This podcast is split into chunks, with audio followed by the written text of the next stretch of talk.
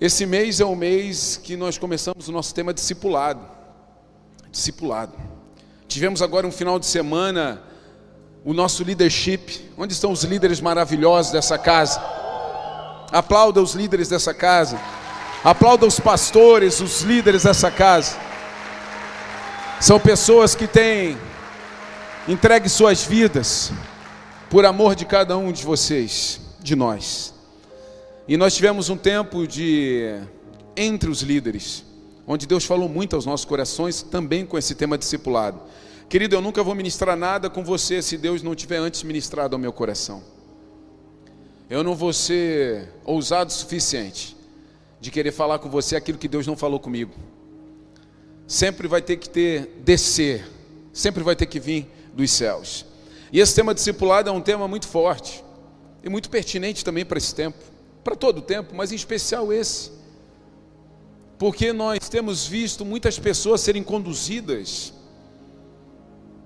aleatoriamente por pessoas que você, sei lá, você se encontrou na esquina no, com fulano, você começou a seguir ontem o cara porque ele colocou uma frase bonita que nem é dele.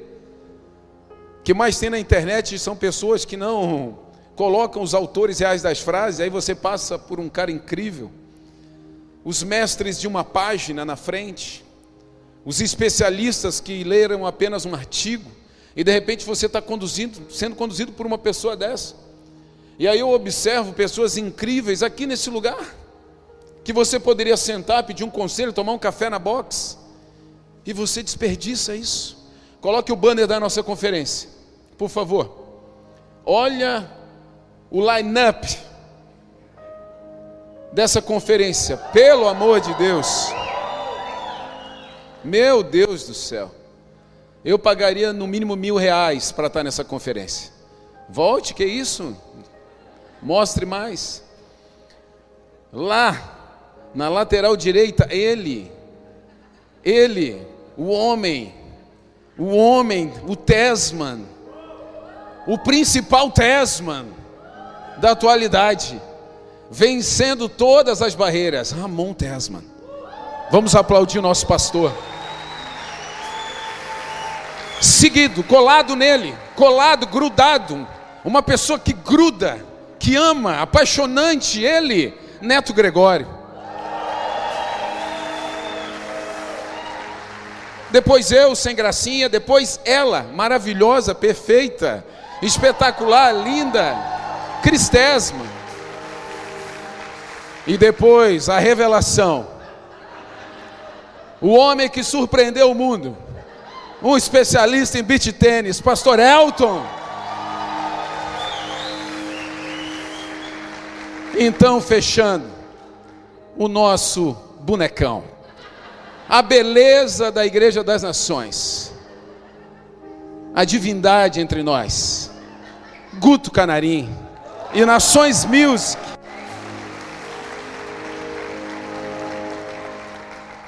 Meu irmão, é infaltável você estar numa conferência dessa. Tem uma inscrição, é gratuita, mas você precisa preencher, porque nós temos o nosso espaço limitado. Então entre lá, faça sua inscrição de forma gratuita, apenas para controle, sabe, de ambiente, mas esteja conosco nesses dias, porque vai ser um tempo sobrenatural.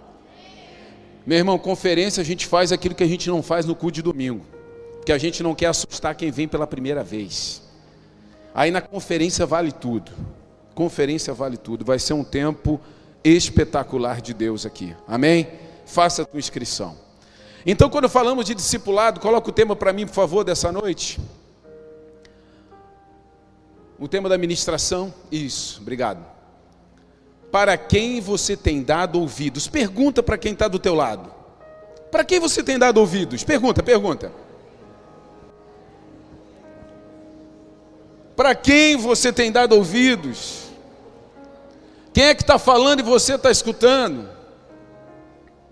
Quem? Quem? Quem? Quem é esse ser? Quem é essa pessoa que te aconselha nos momentos difíceis? Quem é essa pessoa que te ouve nos momentos maravilhosos da sua vida? Para quem você tem dado ouvidos? Querido, é tão importante isso. E às vezes a gente se perde nesse meio. A gente se perde. Nessa consistência de dar ouvido para pessoas interessantes. Se nós pararmos e refletirmos todo desde a criação, o nosso Deus é um Deus que nos criou para relacionar, para relacionamento. Então Deus falava e o homem ouvia, o homem fala e Deus também ouve. E ele fala que os seus ouvidos estão atentos à nossa oração. A parte dele ele está fazendo, ele está nos ouvindo, ele está recebendo cada oração. Mas será que nós estamos fazendo a nossa parte, parando para ouvi-lo? Toda cultura judaico-cristã se faz em cima disso, de ouvir a Deus, de ouvir a Deus. O homem foi chamado e sempre foi chamado para ouvir a Deus. Moisés chegou no ápice de um relacionamento de aproximação com Deus, mas ele não conseguiu vê-lo, mas ele o ouviu perfeitamente. E foi através de ouvir que ele trouxe as primeiras leis, os primeiros mandamentos que trouxeram o governo sobre a terra. Ouvir, ouvir. Então essa pergunta ela, ela bate, sabe, no nosso coração, ela confronta muitas coisas que vivemos hoje. Para quem nós temos dado ouvidos? Salomão fala em Provérbios 2:2: "Dê ouvidos à sabedoria e concentre o coração no entendimento". Dê ouvidos à sabedoria e concentre o coração no entendimento. Querido, para quem você tem dado ouvidos, é sábio, é inteligente, é puro, é limpo, é santo. Ei, qual é a tua régua de medida? Qual é o teu padrão de medida hoje para ouvir alguma coisa e trazer para a sua vida? Você precisa entender se você tem dado ouvido para as pessoas certas, se você tem parado para ouvir conteúdos que valem a pena. Acabamos de passar aqui, a pastora Cris falou também, vários vídeos falando a respeito da inauguração de uma empresa. É uma empresa. O nosso Nações Cultura é uma escola, onde nós queremos ter centenas e quem sabe milhares de alunos. Sabe por quê, querido? Porque nós temos ficado despreocupados com tudo que está acontecendo ao nosso redor. A gente só se preocupa quando entra na nossa casa. Mas se tiver no vizinho, a gente não se importa muito. De repente você fala assim: não, mas aí eu estou fazendo. É, não estou aqui demonizando todas as escolas que estão por aí. Mas tem muita coisa ruim. De repente, teu filho, a tua filha estão lá aprendendo algumas coisas mas estão aprendendo com músicas que não são boas, com letras que são péssimas, estão construindo caráter, porque nós somos formados por aquilo que nós ouvimos. Então, às vezes, mesmo na inocência de uma criança, ela está aprendendo, está dançando, está se movimentando, mas está entrando uma letra que está causando dano ao seu caráter e na construção da sua vida. Então, quando nós falamos que é a arte na sua essência, nós queremos ensinar mas com princípios, com músicas que vão criar valores dentro dos nossos filhos. A partir disso. Então nós temos que buscar aquilo que tem sabedoria. Eu separei alguns profetas aqui para rapidamente falar com vocês como foi o seu chamado. Ezequiel 2:1. Como foi o chamado de Ezequiel? Levante-se, filho do homem, disse a voz: Quero falar com você. Enquanto ele falava, o Espírito entrou em mim e me pôs em pé e eu ouvi suas palavras com atenção. O chamado de, a chamada de Ezequiel é uma chamada onde Deus verdadeiramente o chama. Deus se relaciona com ele de forma audível. Deus se mostra a ele. E aquele jovem profeta estava ali pronto para ouvi-lo. Assim também Jeremias 1:4, o Senhor meu Deus o Senhor me deu, perdão, essa mensagem. Eu o conheci antes de formá-lo no ventre de sua mãe. Antes de você nascer, eu separei e nomeei para ser meu profeta às nações. Então eu disse: Ó soberano Senhor, não sou capaz de falar em teu nome, sou um jovem demais para isso. O Senhor respondeu: Olha que interessante, existe um diálogo. Sabe porque às vezes Deus não, ou você pensa que Deus não te responde, é porque você não fala com Ele, você não acredita que Ele está ali. Interessante que a chamada de Jeremias inicia num diálogo. Deus fala, Jeremias responde, Deus responde a Jeremias. Olha que incrível isso. Você está aí, às vezes, com perguntas, com angústias. Ah, eu queria tanto falar com Deus. Fale. Pare para ouvir, porque Ele está falando o tempo inteiro. Dê atenção à voz do Senhor. E Deus vem e fala: não tenha medo do povo, pois estarei com você e o protegerei. Eu, o Senhor, falei.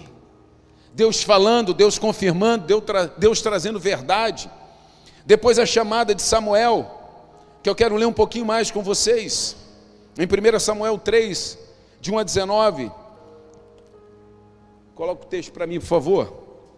Diz assim: Enquanto isso, o menino Samuel servia ao Senhor ajudando Eli. Naqueles dias, as mensagens do Senhor eram muito raras e visões não eram comuns. Pare um pouquinho. O início do texto mostra que era um tempo difícil, um tempo de dificuldade. O povo estava rebelde, a, a, a sociedade estava de, de costas para o Senhor e para os seus princípios. Então era muito rara a manifestação, era muito raro o entendimento do homem com relação àquilo que Deus queria. Mas uma coisa, querido, preste atenção: quando a coisa é rara e difícil, não significa que ela não exista. Quando a coisa é rara e difícil, não significa que ela não exista, significa que apenas é raro. Hoje, quando nós falamos a respeito de raridade, é um pássaro que é raro, alguma coisa, mas assim ela ainda existe, ou seja, Deus ainda está falando, Deus ainda está governando, Deus ainda está agindo, Deus ainda está se manifestando. Creia no teu coração. O texto começa falando a respeito de como era raro ouvir a Deus, como era raro perceber Deus, mas Deus falou e Samuel ouviu. Aquilo que é raro existe, entenda isso. Seguindo, certa noite ali que estava quase cego, tinha ido se deitar, a lâmpada de Deus ainda não havia se apagado, e Samuel dormia na casa do Senhor, onde estava a arca de Deus. De repente o Senhor chamou Samuel. O menino respondeu: Estou aqui. Ele se levantou e correu até onde estava Eli. Estou aqui, o Senhor me chamou. Não o chamei, respondeu Eli, volte para a cama. E Samuel voltou a se deitar. Então o Senhor o chamou novamente. Samuel mais uma vez se levantou e foi até Eli. Estou aqui, o Senhor me chamou, mas ele respondeu: Meu filho, não chamei, volte para a cama. Samuel ainda não conhecia o Senhor porque nunca havia recebido uma mensagem dele. O Senhor chamou pela terceira vez e novamente Samuel se levantou e foi até Eli. Estou aqui, o Senhor me chamou. Então ele entendeu que era o Senhor que chamava o menino. Por isso disse a Samuel: Vai deite-se. Novamente, se alguém o chamar, diga: Fala, Senhor, pois teu servo está ouvindo. E Samuel voltou para a cama. Então o Senhor veio e chamou, e o chamou como antes: Samuel, Samuel. Samuel respondeu: Fala, pois teu servo está ouvindo. Então o Senhor disse a Samuel: Estou prestes a realizar algo em Israel que fará tinir os ouvidos daqueles que ouvirem a respeito. E ele dá uma coordenada para esse jovem, para esse menino. Interessante demais que nós percebemos aqui, então, mais uma relação de Deus falando e o homem ouvindo. Deus está falando o tempo inteiro, Deus está se manifestando o tempo inteiro. O nosso problema é que nós estamos muito ocupados. Nós estamos encaixotando Deus dentro do espaço de tempo, dentro do nosso dia. Sabe, pastor, eu não consigo ter um tempo bom de devocional porque a minha vida está uma correria. Eu vou dizer para você que essa correria é uma correria em vão. Porque se não cabe Deus dentro da sua vida, a sua vida é uma corrida vã. Se não cabe Deus dentro da sua rotina, a sua rotina não vai chegar a lugar nenhum bom. Se Deus não tem espaço dentro dos teus planos diários, teus planos não são bons. Porque ele deveria ter prioridade. Deus não tem que ser encaixado em espaços. Deus tem que ter prioridade. Deus tem que ter prioridade. Então Deus continua falando, Deus continua se manifestando, e assim como nesse tempo, as manifestações eram raras. Eram raras. Eu percebo às vezes as pessoas falando, eu não sou uma pessoa saudosista, eu respeito o passado e me lembro daquilo que me dá esperança. Mas eu não sou uma pessoa saudosista que está o tempo inteiro olhando para o passado e dizendo: ah, se fosse assim como era antes. Eu prefiro criar o presente. Eu prefiro criar uma expectativa de que o futuro que está vindo será mais maravilhoso que o passado que eu já vivi. Eu celebro o passado, mas não fico tentando trazê-lo de volta. Sabe, querido, e quando você fica o tempo inteiro tentando arrastar um passado para um presente e perspectiva de futuro, você está condenando o novo, você está condenando a novidade de vida, você está abrindo mão daquilo que Deus quer fazer com você, que é novo, que é inédito, que é incrível. Então muita gente fala, ah, a igreja era assim, a igreja fazia aquilo, a igreja era dessa forma, querido, a igreja hoje é assim. Se as manifestações são raras, se você ouve raramente Deus falando, é porque você não tem prestado atenção, porque Deus continua falando. Eu vou dizer um negócio para você. Se você não sentiu nada, mas nada, nesse tempo que nós tivemos de louvor aqui, arruma a tua vida. Porque pelo menos um arrepiozinho no braço você tinha que ter sentido. Pelo menos um negocinho diferente você tinha que ter sentido. Porque tinha um, uma brasa viva de Deus nesse lugar. Que eu poderia ter ficado aqui a noite inteira. Mas a Keila não ia ter garganta para isso. Então tem horas que a gente precisa prestar atenção naquilo que Deus está fazendo. Não é que Deus não está fazendo, é que eu não estou entendendo. Eu não estou ouvindo, eu não estou percebendo. Então as chamadas de Deus são chamadas onde Ele está o tempo inteiro falando, Ele está o tempo inteiro falando, Ele está o tempo inteiro nos entregando algo. Num tempo, querido, onde ninguém está parando para ouvir, Deus ainda continua falando. Só que existe forma de ouvir a Deus: reconhecer e obedecer. Existe uma forma de você ouvir a Deus, de reconhecê-lo e obedecê-lo. Eu vou dar aqui três passos. Três pontos. Eu não mandei slide, então não vai ter slide. Me ouve aí, quem gosta de escrever, escreve. Existem três formas para você ficar atento em ouvir a Deus, reconhecer que é Deus e obedecê-lo. A primeira, esteja no lugar certo. A primeira, esteja no lugar certo. Esteja no lugar certo. Trazendo para a história que nós acabamos de ler. Quem era Samuel? Samuel era um menino. Samuel era um menino que, desde a oração de sua mãe Ana, já era um menino reservado, projetado para o altar. Uma mulher que tinha dificuldades, uma mulher de dores, uma mulher que tinha um coração oprimido por não ter filhos. Ela chega até o sacerdote, ela clama, o sacerdote no primeiro momento até a julga pelo seu choro, mas depois libera e abençoa Eli. Aquela mulher então engravida, mas naquele momento que ela recebe uma palavra de vida, ela já consagra o filho no altar. E ela diz que aquele filho serviria ao Senhor. Então Samuel, ainda na sua terridade, é consagrado no templo, ele é levado até o templo. Samuel estava no lugar certo. Sabe, o lugar certo não são essas quatro paredes aqui que nos rodeiam. O lugar certo é você fazer parte da igreja viva de Jesus Cristo. O lugar certo é você fazer parte do corpo, independente da função que você tenha. Mas fazer parte do corpo, você precisa estar no lugar certo, ser igreja. Ah, pastor, eu não gosto de ir, eu não gosto de ficar, eu não gosto de participar, eu não gosto de ser voluntário, eu não gosto disso. Você nunca vai estar no lugar certo. E por isso você não vai conseguir ouvir Deus. Existem muitas vozes em muitos outros lugares, mas quando você é igreja, quando você pertence à igreja, quando você se sente parte do corpo, você percebe Deus falando. Você percebe Deus falando quando Ele está falando com a pessoa do teu lado. Você percebe Deus falando quando você vê um milagre na vida do irmão. Você percebe Deus agindo quando você vê a transformação numa casa e numa família. Estou falando a verdade, sim ou não?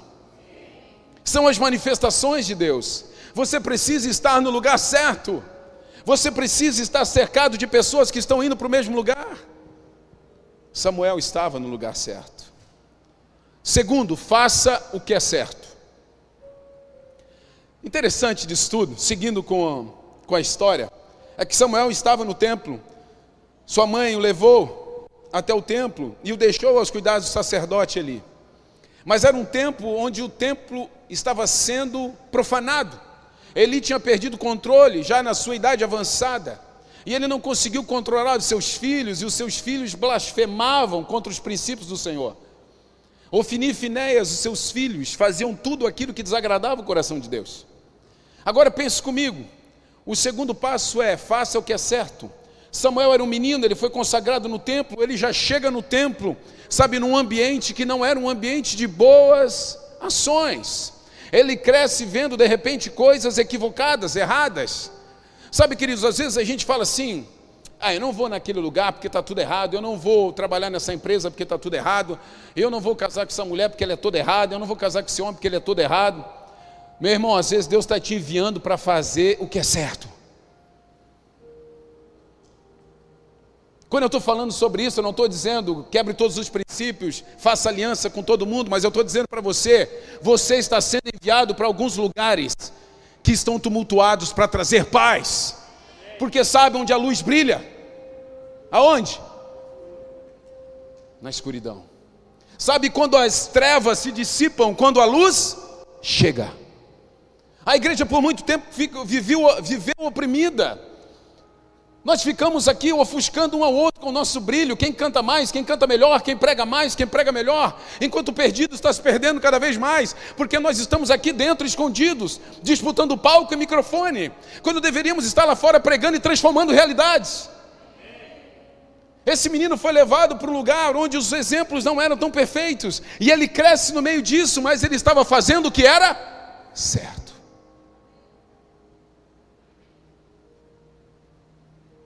A gente está entrando agora numa área que ninguém aqui é especialista. Ninguém não, né? Mas pelo menos nós que montamos, não. Arte. Estamos entrando nessa área para trazer luz nessa área, para fazer o que é certo dentro dessa área. Nós demonizamos a política, a economia, uma série de coisas. Como é que a gente vai mudar essa realidade? Indo lá e jogando uma, uma dinamite no Congresso Nacional? Não formando pessoas com caráter que possam chegar lá e transformar aquilo. Faça o que é certo. Está difícil onde você está? Faça o que é certo. Ah, pastor, eu vou separar porque não dá mais. Faça o que é certo. Ame sua esposa, se arrependa, peça perdão. Ah, o meu filho está assim, se aproxime dele, diga que você o ama, corrija, exorte, procure bons conselhos, faça o que é certo. Você tem uma empresa, as coisas não estão indo bem, ah, eu vou parar de pagar imposto, eu vou parar de fazer isso. Não entre na ilegalidade, faça o que é certo. Aquele menino cresce e se desenvolve dentro daquele ambiente, fazendo o que era certo. Terceiro, escolha bons conselheiros. Interessante, Eli estava ali e havia já uma punição da parte de Deus. Deus estava dentro da sua justiça. Houve uma permissão de Eli, e existia uma promessa sobre Eli, existia uma promessa sobre as gerações de Eli. Ele foi separado para cuidar do templo e todas as suas gerações seriam honradas nisso. E de repente esse homem simplesmente permite um desgoverno a respeito de tudo isso. Deus olha para aquilo e diz: Hoje eu quebro essa relação que eu tenho contigo, de abençoar as tuas gerações. Hoje eu quebro essa aliança que eu tenho com você porque você quebrou o pacto de honra comigo. Ele ia ferir essa aliança com Eli. Mas esse menino que estava crescendo lá dentro, ele ainda via Eli como sacerdote que sua mãe foi e entregou. E quando Deus falava e chamava, ele ia até Eli. Esse levantava e ia até o, o sacerdote. E aí, o que, que é? Me chamou? Não me chamou não, me chamou não. Mas teve pela terceira vez, Eli entende que era Deus. Pela terceira vez, Eli entende que era Deus. Então Eli fala o que para ele? Responda ao Senhor. Aonde você tem buscado conselho? Quem são os conselheiros da sua vida hoje?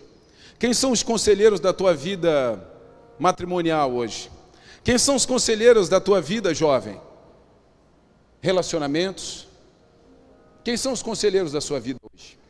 Quem aconselha a sua vida hoje sobre estudo, sobre vida profissional? Quem são? Quem são os seus conselheiros? Você que é pai, você que é mãe. Quem aconselha você sobre seus filhos?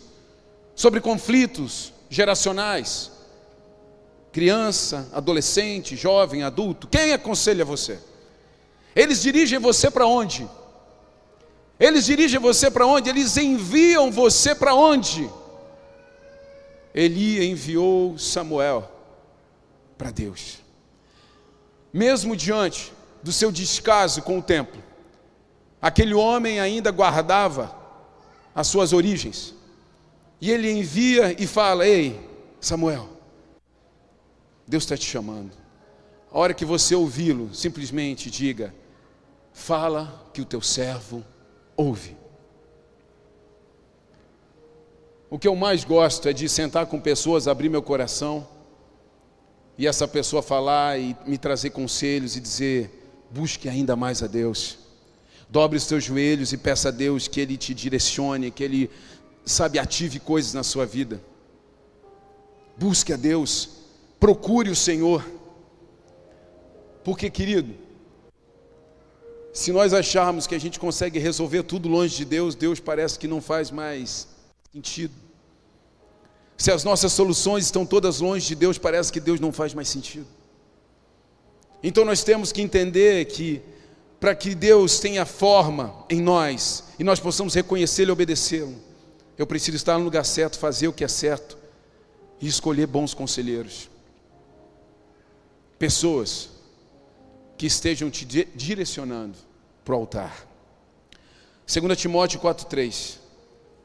Paulo fala, Timóteo, pois virá o tempo em que as pessoas já não escutarão o ensino verdadeiro, seguirão os próprios desejos e buscarão mestres que lhes digam apenas aquilo que agrada seus ouvidos.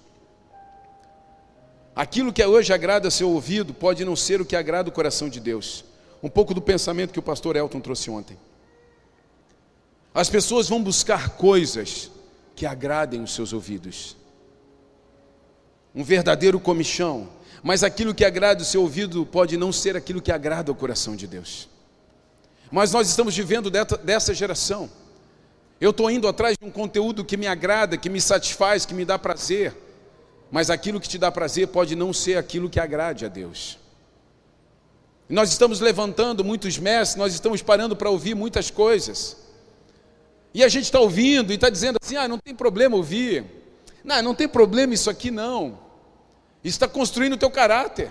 Isso está te afastando de Deus. O Espírito Santo está dizendo: ó, você pode até ficar aí ouvindo, mas eu vou dar uma volta. Você pode até ficar aí ouvindo e rebolando, mas eu vou dar uma volta porque eu não aguento ficar aí não. Você pode até ficar aí na frente da TV vendo esse programa, mas eu vou dar uma volta porque eu não consigo ficar junto com você aí não. E a gente está buscando coisas para satisfazer o desejo do nosso coração. Os comichões que Paulo fala. A ansiedade, o desejo de ouvir. A palavra ainda precisa nos ferir. A palavra de Deus é uma espada de dois gumes, ela é cortante ela precisa nos ferir, ela precisa separar aquilo que é espiritual daquilo que é emocional, ela precisa nos dizer o que é certo e o que é errado, ela precisa trazer ajuste. Ah, eu vou lá naquela igreja porque aquela igreja é tão gostosinha. Nossa, só, nosso pastor só ama, só abraça, só, nossa, a palavra é sempre aquele melzinho, aquela, aquela coisinha boa. Não pode ser assim. Aquele que ama também corrige. Se tem alguém que está te amando e não está te corrigindo, essa pessoa não te ama. Se tem alguém que só te corrige também não te ama, essa pessoa se afasta dela. Porque essa pessoa é uma pessoa nociva. Agora, se ela ama, ela tem o dever de corrigir. Ela tem o direito de corrigir. A palavra de Deus nos fere, a palavra de Deus nos confronta, a palavra de Deus nos desafia. Ah, pastor, eu venho, e, mas eu não gosto, às vezes, ah, vem uma palavra assim direta, parece que está é, confrontando a gente. Vou dar uma notícia para você: está. Se não confrontar, não faz sentido. Vai assistir novela. Novela não te confronta. Começou, você sabe como termina. Sim ou não? Ah, vem dizer, irmão. No primeiro capítulo você sabe quem vai ficar com quem, quem é o vilão, como ele vai morrer. Mas você Assiste. Você assiste. Porque você domina aquilo. Agora, aquilo que te domina, você foge. Aquilo que te confronta, você foge. É interessante demais, eu tenho observado algumas coisas. Querido, não vou, não estou falando aqui de, uma, de um cerco mundial, sabe, dos Illuminates, não é nada sobre isso. Mas eu estava prestando atenção, um pensamento meu. Hoje você vai, por exemplo, procurar nesses streaming aí não tem mais quase filme. É tudo série, sim ou não? Quando é bom é série. E quando é filme. Tem argentino vendo a gente aí não? Começou um monte de filme argentino a pintar na Netflix aí que eu não entendi. Estamos perdendo para os argentinos até nos filmes. Quando é filme é ruim, quando é série é boa. Os atores estão tudo fazendo série. Mas a série faz o que com você? Ela te aprisiona. Você vê uma, dá mais um. É igual cachaça no bar. Pum, dá mais um. Aí você vê mais um. Não, dá, dá mais um. Pá. Aí você fala assim em casa, ó, pessoal, saideira. Depois dessa nós vamos fazer alguma coisa. Aí acaba de um jeito que você fala assim: não, não, todo mundo concorda? Mais um, mais um. Conversa de bêbado, todo mundo, mais um, mais um, mais um. Isso é viciante, vai te arrastando, arrastando, arrastando. E aí, é, ah, vamos maratonar. Eu nunca ouvi ninguém maratonar a Bíblia. Isso eu não vi ainda. Eu não vi. Mas aí vamos maratonar, vou passar um domingo inteiro assistindo série. Sério, eu assisto, não é sobre isso, mas tipo assim, você está percebendo como a gente está sendo aprisionado? E essa mudança, sabe, tipo assim, é claro que é marketing, claro que é comercial. Um filme você vê, tchau, uma série, ela te prende, você fica esperando a próxima, da próxima, da próxima. Os caras estão gravando e gravando e gravando e já sabe quem, para quem que vai dar. Está entendendo? Já sabe a audiência que vai ter. É comercial. Então a gente está nessa loucura porque aquilo me pegou, então é aquilo que eu quero. Aquilo me pegou, é aquilo que eu quero. Ou seja, se eu dei ouvido uma vez, eu vou dar ouvido sempre. Se eu achei que era ingênuo uma vez, eu vou achar que é ingênuo sempre. Esse é o problema. Então nós precisamos cortar na raiz os comichões. Romanos 10, 17, portanto a fé vem por ouvir, isto é, por ouvir as boas novas a respeito de Cristo. Presta atenção naquilo que Deus vai construir agora, estou me encaminhando para o fim. Portanto, a fé vem por ouvir, isto é, por ouvir as boas novas, por ouvir a palavra de Deus. 2 Coríntios 5,7, porque vivemos por fé e não pelo que vemos. Hebreus 11,1, depois eu vou conectar. A fé mostra a realidade daquilo que esperamos, nos dá convicção de coisas que não vemos. O mesmo escritor de Hebreus fala que sem fé é impossível agradar a Deus, ou seja, você não consegue agradar a quem você não dá ouvidos. A fé vem pelo ouvir a palavra de Deus. Se você não ouve a palavra de Deus, você não tem fé. Se você não tem fé, você não agrada a Deus. Você está entendendo? É a mesma coisa no relacionamento entre pai e filho. Quando que um filho agrada ao pai? Quando ele ouve o pai. E quando o pai sabe que o filho está ouvindo ele? Quando ele está obedecendo o que ele falou. Então, por isso que sem fé é impossível agradar a Deus, sem fé nós não veremos a Deus. E a fé é você criar uma perspectiva daquilo que você quer viver. É por isso que existem tantas pessoas buscando o passado, porque não conseguem ter uma perspectiva de futuro, e isso se chama fé. Mas a fé só vem por ouvir a palavra de Deus. Quantos saem aqui do domingo assim, meu Deus, eu vou evangelizar, eu vou ganhar o mundo, eu vou, eu vou fazer a diferença na história do planeta. Você sai nos cultos assim? Porque você está ouvindo. Aí se você chega em casa, você liga um negócio, ouve uma, um comentário, fala de não sei o que, você já hum, estaciona. Sem fé é impossível agradar a Deus. Sem fé é impossível você agradar aquele que está criando uma nova realidade para você amanhã. É por isso que a pergunta é: a quem você tem dado ouvidos? Porque se você der ouvidos ao Senhor, se você parar para prestar atenção nele, é diferente. Olha como o caminho é distinto. Queridos, nossos olhos são a janela da alma, ou seja, os nossos olhos desejam. Como é que funciona? Sei lá, você está passeando de carro no domingo, aí você pega a esposa, ah, vamos dar uma voltinha de carro, vamos. Liga o ar no 16 para andar em Criciúma. E você vai passando, de repente você olha uma casa, você fala assim, nossa, eu quero essa casa. Quem viu? Os olhos. Então os olhos lançam um desejo para dentro do coração. Os olhos lançam um desejo para dentro do coração. Você tem um desejo guardado aqui. Agora, como que eu alcanço essa casa? Aí você vai ouvir estratégias, formas, jeitos de como alcançar de repente o valor financeiro para isso. Então os olhos desejam e os ouvidos criam as estratégias. Aí você vai ver, pô, tem um cara no YouTube que é especialista em empréstimo, em financiamento. Tem um cara que dentro do meu ramo, do meu segmento de trabalho, ele dá dicas de como evoluir. E aí você encontra o caminho para isso, através de ouvir. Então os olhos desejam e os ouvidos criam a estratégia para ação. Então quando você é por isso que nós não podemos viver por vista, nós temos que viver por fé.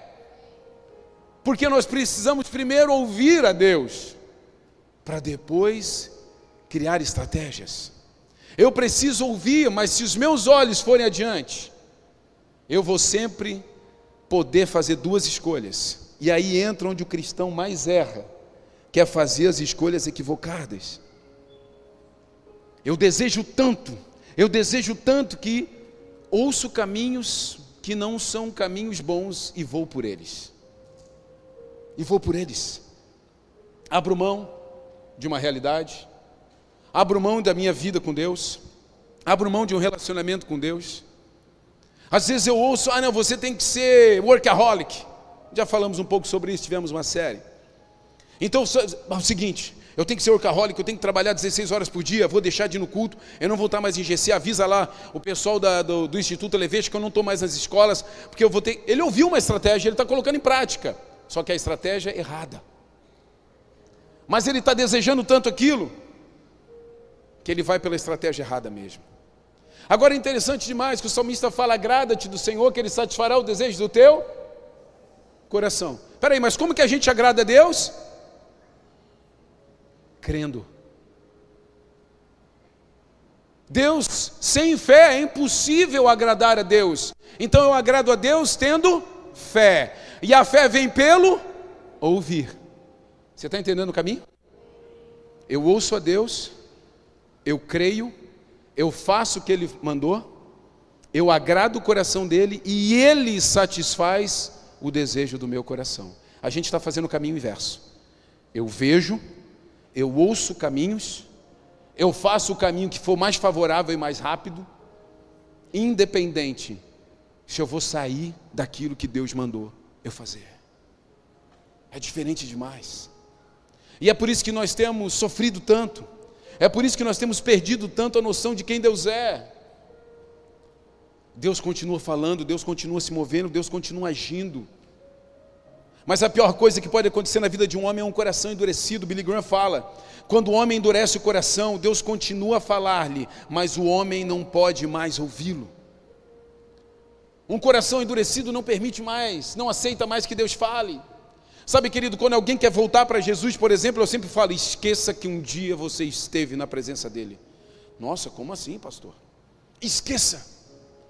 Comece do zero, comece com o primeiro choro, comece com a primeira lágrima. Porque se você tiver ainda um pensamento do que foi, do que era, você vai comparar, você vai julgar e você não vai permanecer. É um coração endurecido. Coração endurecido é um coração que compara, coração endurecido é um coração que julga. A maior dificuldade de quem quer recomeçar uma vida com Deus é o julgamento. Você chega na igreja e fala, ah, mas não era assim.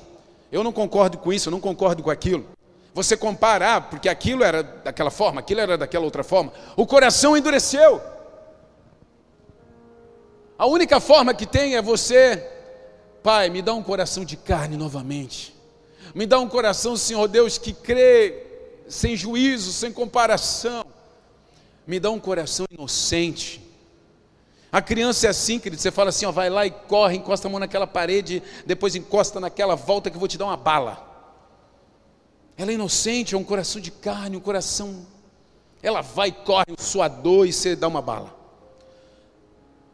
Agora, se eu falar para você que eu vou te dar 100 reais, você vai dizer, ah, não vai dar 100 reais nada. Não acredito, eu não vou correr aqui dentro, vou passar vergonha. O nosso coração endurece por causa das circunstâncias. Endurece. E aí a gente para de ouvir a Deus, Deus está falando, Deus está falando, Deus está falando. Meu irmão, você vai no GC, Deus fala, você vai nas escolas, Deus fala, você vem nos cultos, Deus fala, você vai no jovem, Deus fala, você vai no teens, Deus fala, você abre a Bíblia em casa e Deus fala. E tem gente que fala, Deus não está falando. Eu vou dizer uma coisa para você. Você não está ouvindo. Sabe o que você deve fazer? Samuel, feche teus olhos e diga: Fala, Pai, fala que o teu filho ouve. Eu estou aqui para te ouvir. Eu estou aqui para estar sensível à tua voz. Eu estou aqui para crer. Eu estou aqui para crer, mesmo diante das circunstâncias que estão ao meu redor. A nossa vida é circunstancial. A nossa vida é circunstancial, mas as nossas decisões não podem ser circunstanciais. Eu estou passando por um tempo difícil, mas esse tempo não representa a minha vida. Esse tempo não representa a minha fé. Por isso que eu sempre lanço, através da fé, a minha vida para frente da dificuldade. E quando eu imagino, quando eu sair, eu imagino, eu já imagino quando eu vencer, eu já imagino quando eu tiver melhor. Você se move para aquele lugar, isso é fé.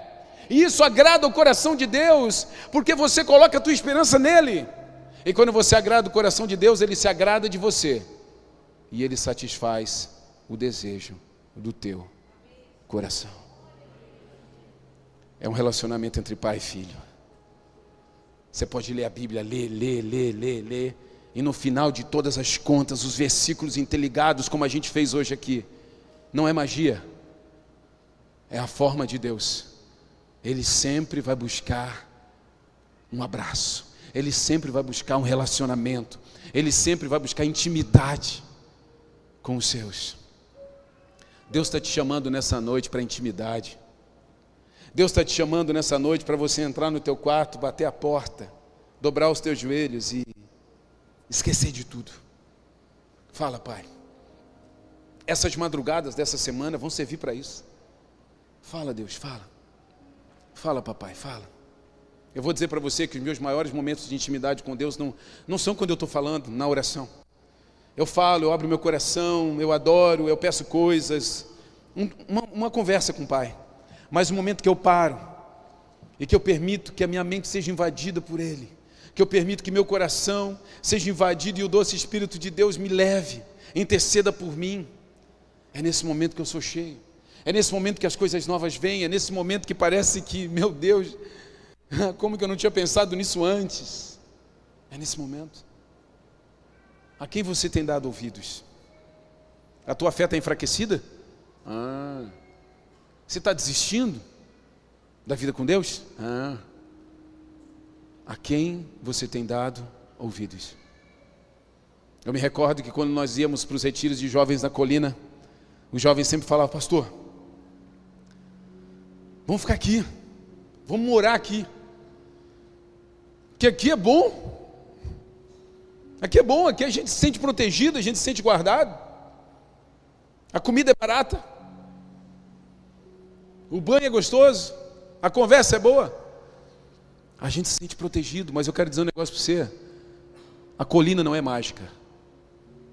O que é poderoso é o poder do corpo de Cristo. O que é poderoso é o poder de ser igreja. O que é poderoso é nós nos relacionarmos a partir de ouvir a Deus. Isso é poderoso. Isso é poderoso. Se você vem só de domingo em domingo, você está deixando o poder de lado. Se você vem um domingo por mês, você está deixando mais poder de lado. Se você não, não se integra com a igreja, você está deixando o poder de lado. Você está deixando ambientes onde Deus está falando. Ei, meu irmão, para de ser bobo. Vem nas tardes aqui tomar café. Está cheio de gente poderosa que vem tomar café aqui, a gente senta, conversa, abre o coração. E quando você vê assim um café bobo, se transformou num conselho para a vida. Nossa, eu só vim aqui tomar um cafezinho. E de repente eu recebi um abraço que eu precisava. Eu busquei conselho no lugar certo. Eu busquei a presença de Deus no lugar certo. Deus está te chamando para um tempo de intimidade, isso se chama discipulado. Deus está te chamando para um tempo de aproximação. A nossa sociedade vai ser tocada pela Igreja de Jesus. E você faz parte de tudo isso. Eu quero orar por você, fique de pé.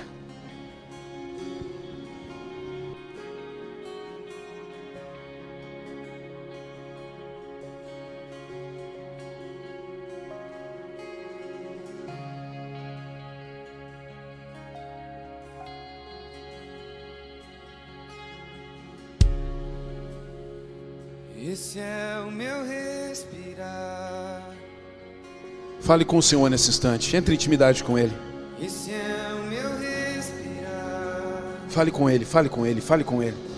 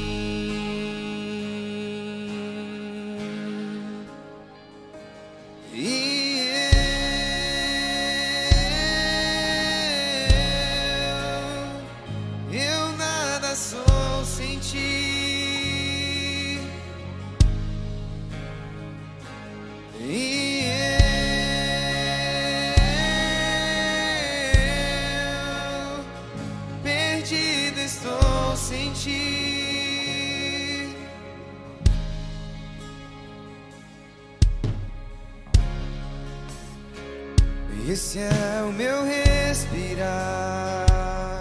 Abra o teu coração para o Senhor nesse instante. Fale com Ele, entre em intimidade. É Diga a Ele o quanto você precisa ouvi-lo. Diga a Ele o quanto você deseja estar mais próximo.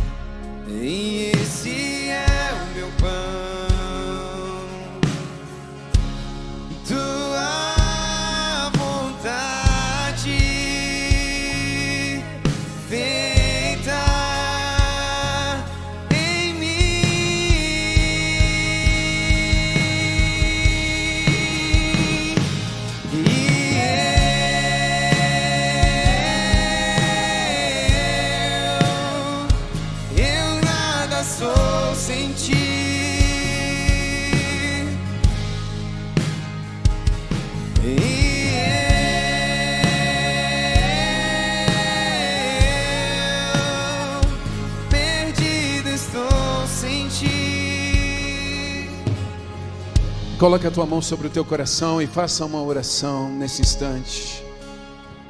Dizendo, Pai, eu quero te buscar em intimidade. Fale com Ele. Cele um compromisso. Se atreva nessa noite a dizer que você vai fazer de tudo na sua vida para torná-lo prioridade. Não é mais um encaixe na sua agenda. Deus não é um encaixe na sua agenda. Ele é tudo em você. Ele é tudo em você, ele é a prioridade no teu dia. Você precisa ouvi-lo antes de ouvir qualquer coisa. Você precisa ouvi-lo antes de ouvir qualquer coisa. Fale com ele, fale com ele, diga: Pai, eu quero, eu desejo, eu anseio por mais de ti. Tu és tudo em mim, tu és tudo em mim, tu és tudo em mim, tu és tudo em mim. Eu quero te ouvir, eu quero te obedecer. Eu quero crer contra as circunstâncias. Porque essa fé, Senhor Deus, que eu tenho quando te ouço, é a fé que faz eu andar na tua direção, é a fé que faz eu me apaixonar por ti, é a fé que me faz, Senhor Deus, agradar o teu coração, é a fé que te dispara ao meu favor, é a fé que faz os céus enviarem os desejos, Senhor Deus, mais remotos do meu coração. Ativa em mim, ativa em mim um desejo, uma vontade por te buscar, um desejo por estar na tua presença. Que eu vença as desculpas, que eu vença as desculpas, que eu vença todos os motivos que eu já criei para não te buscar que eu vença todos os motivos que eu já criei para não estar na tua presença. Ah, Deus Pai, que eu não seja mais guiado pelo que os meus olhos veem, mas que eu seja guiado por aquilo que eu alcanço num tempo de oração contigo. Assim como os profetas que recebiam direção ao te ouvir, e a partir disso enfrentavam as piores circunstâncias da vida. Eu quero te ouvir para te obedecer. Eu quero te ouvir para continuar. Eu quero te ouvir para crer que os dias que estão chegando são dias de favor, são dias de glória.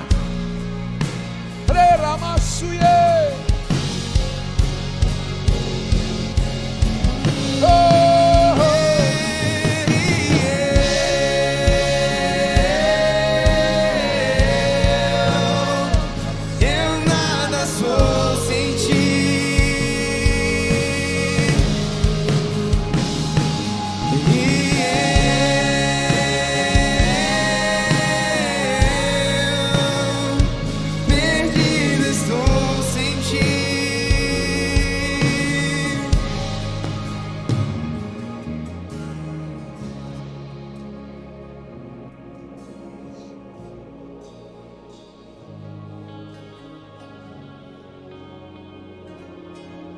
Fé vem pelo ouvir, a fé vem pelo ouvir. Quanto mais você declara, quanto mais você abre a tua boca dentro da sua casa, dizendo: Essa casa é uma casa de bênção, eu e a minha casa serviremos ao Senhor. Você toca os umbrais, a porta da sua casa e declara: Nessa casa o mal não entra. Aquilo que você fala chega aos teus ouvidos e te empodera em fé. Quando você declara textos bíblicos dentro da tua casa, maior é o que está em mim do que o que está no mundo. Todas as coisas eu posso naquele que se entregou na cruz por mim. Você constrói um caminho de êxito e de vitória. Você se enche de fé, porque a fé vem pelo ouvir. Quando você faz declarações de morte, de pessimismo, de dor, quando você exalta a dor, a dor constrói um caminho contra você. Exalte o Senhor, exalte as promessas. Exalte aquilo que Deus um dia falou para você e que está se tornando realidade. A fé vem pelo ouvir. Creia no teu coração.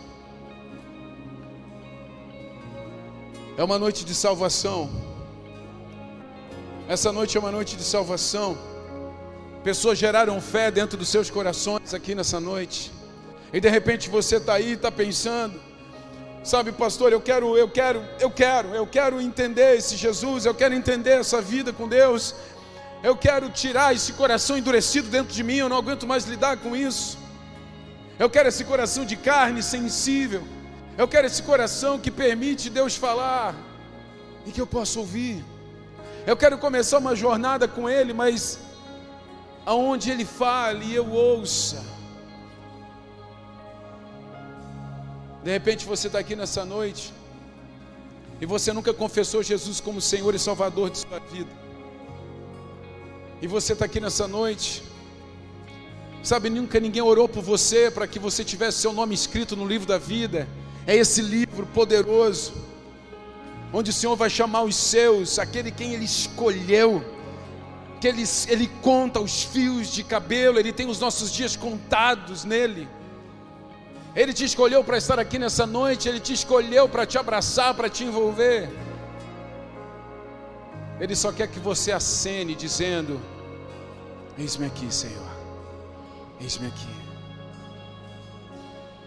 Eu te quero, eu te desejo, eu preciso. De repente você não tem nem força, mas você não vai criar força sozinho. Você cria força quando você vem. A força está em se tornar filho. Tem alguém aqui nessa noite que quer entregar a sua vida para Jesus? Pastor, eu quero entregar minha vida para Jesus, eu quero confessá-lo como Salvador. Eu quero, eu desejo, eu não aguento mais andar sozinho. Levante sua mão onde você está. Glória a Deus. Vem aqui na frente, vem aqui correndo, vem aqui. Vem, vem, vem, tem mais, eu sei que tem mais gente. Eu sei que tem mais gente, vem aqui. O Espírito de Deus está se movendo nesse lugar. Vem aqui, essa é a sua noite. Deus escolheu você para estar aqui.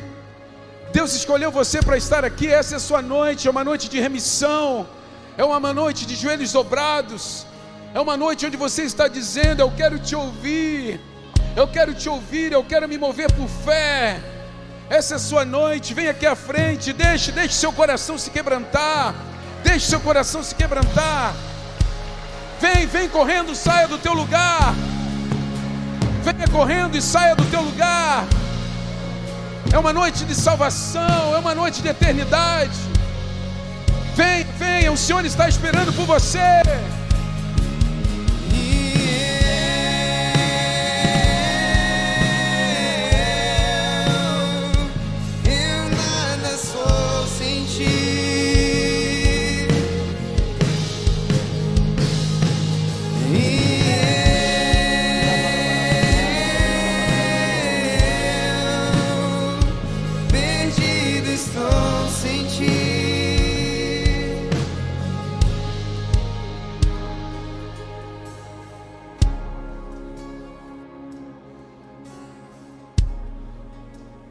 Sei que tem mais gente aqui nessa noite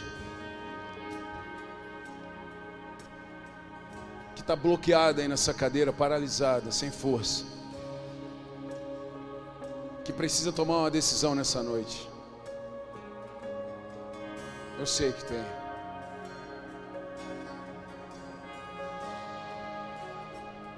Deus quer te levar para um outro ambiente. Não é a respeito de mim, não é a respeito do nome dessa igreja.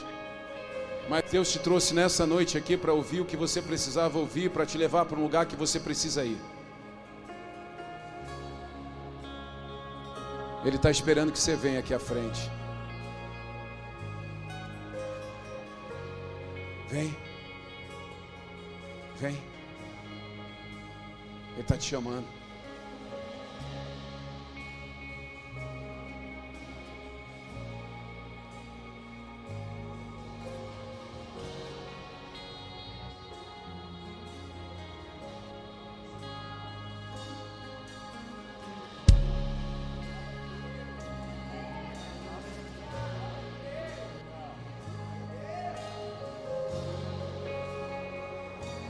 Espírito de Deus está nesse lugar. É uma noite de salvação essa noite aqui. É uma noite de novos destinos. Novos destinos. Deus está entregando uma nova realidade para você nessa noite.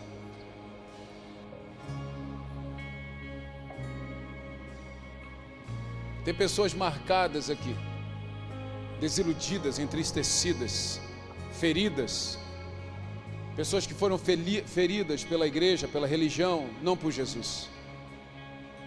Estão aqui nessa noite também. E se você quer vir aqui na frente, ser abraçada, enviada para um novo destino, venha. Você pode até ter confessado Jesus um dia, mas você não se relaciona com Ele já há muito tempo. Vem aqui, o Senhor está esperando por você. Vem aqui, o Senhor está esperando por você. Vem aqui, o Senhor está esperando por você.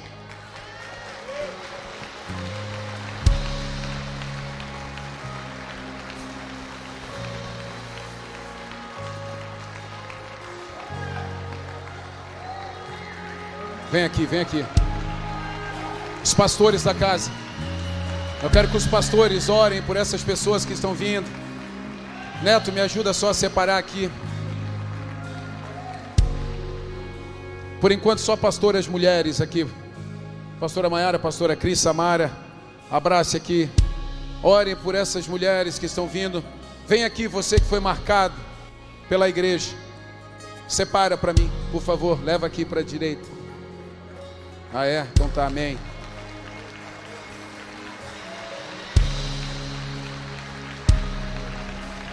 Vamos, pastores, ajudem. Vamos. Alguém pega a Laura do colo do Ramon.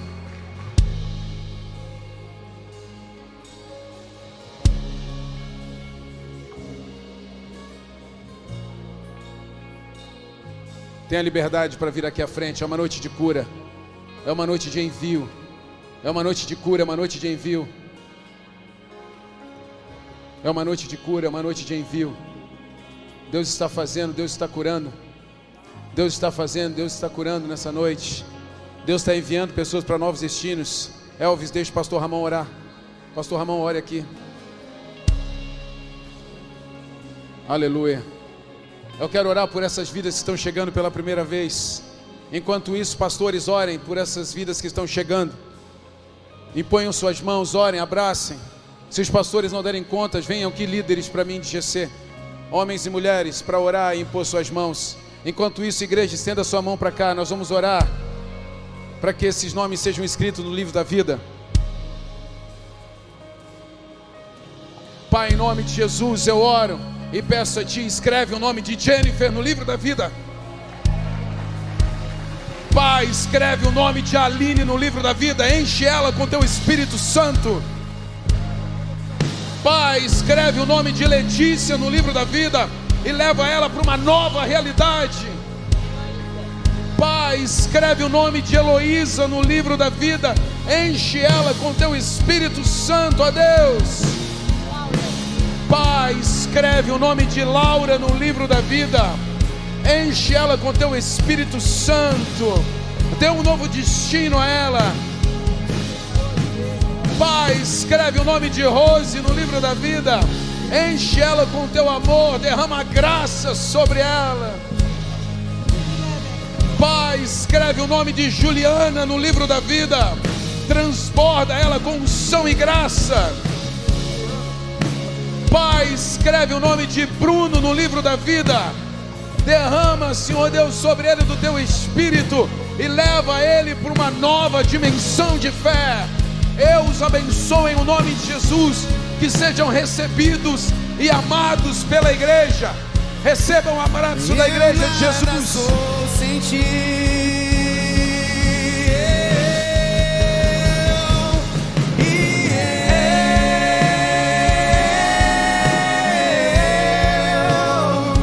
Perdido estou.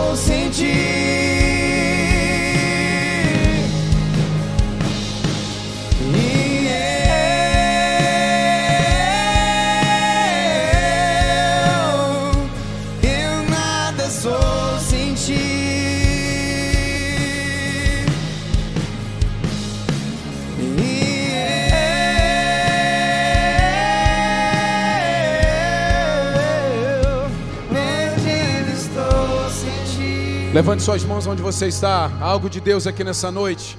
Pode continuar abraçando e orando aqui na frente. Nós vamos cantar. Tem ceia ainda nessa noite, irmão. Tem gente pensando em ir embora. Tem muita coisa ainda. Tem muita coisa. Quando o Espírito Santo pega, meu irmão, só aguenta. Levante suas mãos onde você está. Sim, Deus. Quero que vá lá. Você precisa crer. Se está escrito na Bíblia, vai acontecer. Se Deus tem uma promessa sobre a sua vida, vai acontecer. Se um dia Ele falou que você é um evangelista, você é um evangelista. Se um dia Ele falou que você vai pastorear, você vai pastorear. Se um dia Ele falou que você vai ser influência em lugares da sociedade, você vai ser influência em áreas da sociedade.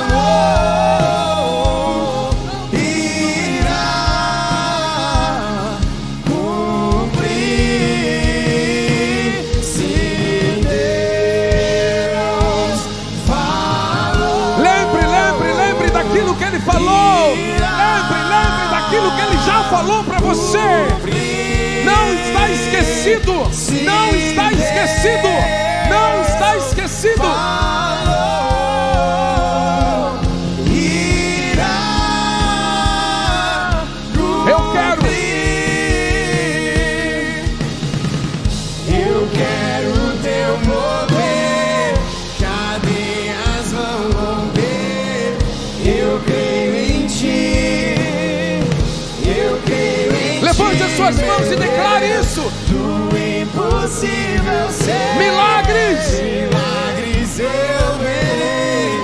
Eu creio em Ei, você precisa cantar com convicção. Eu creio em ti, meu Deus. Eu quero teu mover.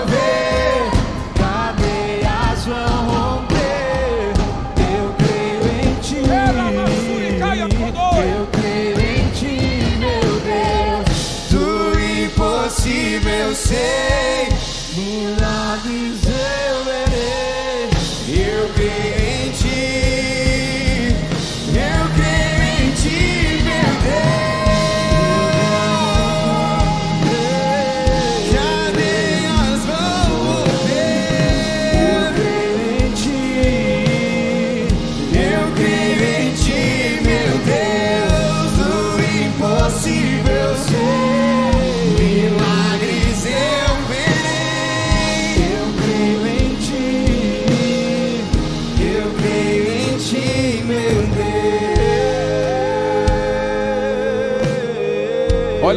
do teu lado e diga assim: se Deus falou, Ele vai cumprir. Se Deus falou, diga, diga, diga para quem está aí ao teu redor. Diga, diga, se Deus falou, Ele vai cumprir. cumprir.